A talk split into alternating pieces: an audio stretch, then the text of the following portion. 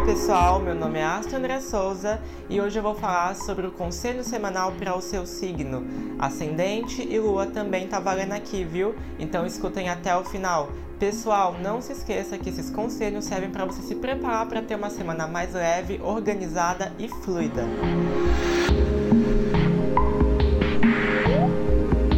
Oi pessoal, quem é do signo de Sagitário, vamos pro conselho essa semana? Gente, vamos ver o que as cartas nos mostram aqui. Como é que tá essa semana.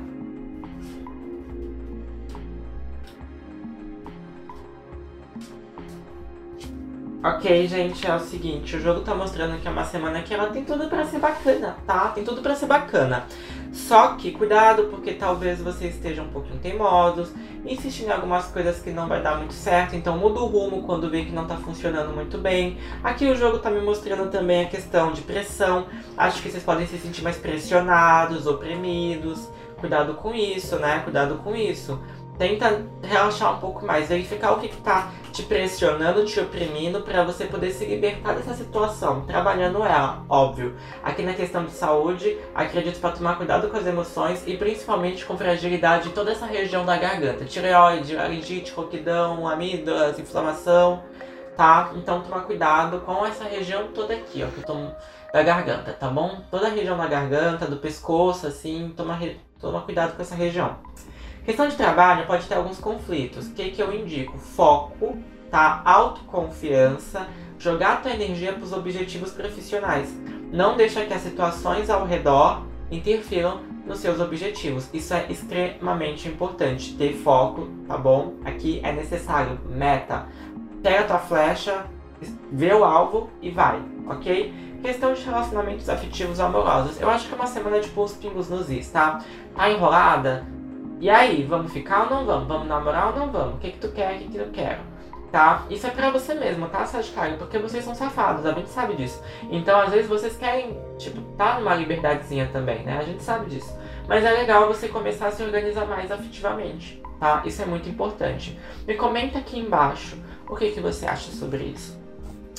André, não sou safada. Tá bom, tá bom, tá bom. Problema teu. Aqui, gente, é, aqui que eu posso falar, tá bom? Da fitoterapia essa semana é a canela. Ela vai ajudar você a se manter distante de birras, é, rebeldia, sabe? Vai dar mais gratidão à vida. Isso é muito bacana. Então, como eu falei, é uma semana que pode ter alguns conflitos, mas quando você agradece pelo que você já tem, os problemas diminuem, tá? A gratidão real é importante por causa disso.